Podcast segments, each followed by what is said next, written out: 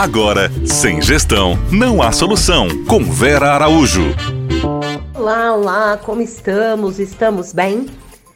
Como vamos? Pessoal, é, vamos continuar bem. Respirar fundo e seguir em frente. Temos acompanhado momentos difíceis, né? Difíceis social, na nossa sociedade, difíceis para nossa família, difíceis na nossa saúde, difíceis principalmente para o nosso segmento. Mas se nós sucumbirmos, nós teremos perdido o jogo. Então, olho no peixe, olho no gato e vamos em frente. Quero aproveitar para agradecer aqui a participação incrível do Rodrigo essa semana, falando aí sobre gestão em padarias, né? Um segmento tão forte, tão importante no nosso negócio participação incrível, com dicas muito bacanas. É, achei muito legal ele trazer o padeiro da pandemia, todo mundo sabe, sabe em todas as mídias o quanto cresceu a confecção de pães em casa, quanta gente acabou abrindo um negócio nessa área, indo nesse segmento em função da pandemia, em função do vamos ficar em casa. Eu vou ficar em casa e eu preciso ter alguma coisa que fazer, ou pior, eu não tenho mais trabalho, eu preciso encontrar uma nova forma. E encontrou na padaria, e aí vamos esclarecer, na Boulangerie, que a padaria, o segmento padaria, padaria no Brasil, é um negócio muito grande. As padarias no Brasil são negócios gigantes, são de muitos serviços. Na padaria você toma café da manhã, na padaria você faz uma pequena mercearia, você faz uma compra ou outra de um macarrão, de um atum, de um molho de tomate. Na padaria você almoça, você almoça no quilo. Na padaria você faz um lanche da tarde, na chapa lá no balcão. Na padaria você toma sopa da noite. E algumas padarias ainda faziam trabalho da madrugada.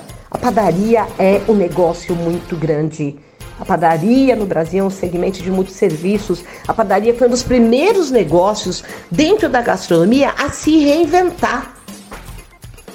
Há anos atrás, a padaria percebeu o quanto a concorrência em torno do produto alimento estava crescendo e como ela precisava se recolocar no mercado para não ser substituída pelo supermercado que passou a vender pão que passou a vender fios de ovos, no supermercado que passou a vender bolo, que passou a vender pão de queijo.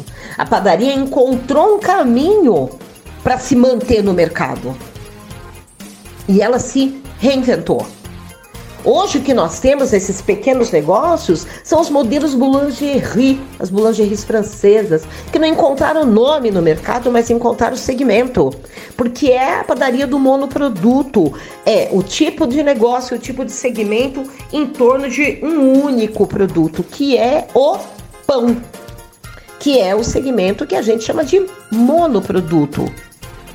E em torno desse pão eu trago variedades, então eu tenho um pão integral, eu tenho um pão de amêndoas, eu tenho um pão de azeitona, eu tenho um pão parmesão, eu tenho um pão no modelo bengala, eu tenho um pão redondo, eu posso te entregar esse pão fatiado, mas o meu principal produto é pão. Eu posso até trazer um ou outro produto diferenciado, mas eu não deixo de vender pão. O segmento que nasce do conceito de padaria, porque eu vendo pão, mas que não concorre com as grandes padarias de mercado, porque eu, como monoproduto, eu não sou muito serviços. É importante entender também que esse é um segmento diferenciado. As padarias no Brasil são negócios gigantes. Nós temos padarias aí com 60, 80, 150 empregados, colaboradores. Alguém já teve a oportunidade de visitar essas padarias que abrem às seis da manhã e fecham à meia-noite, ou que vão das seis às seis da manhã diariamente? São negócios que abrem todos os dias, que exigem uma gestão extremamente profissional. Não há espaço para erro, são grandes fábricas.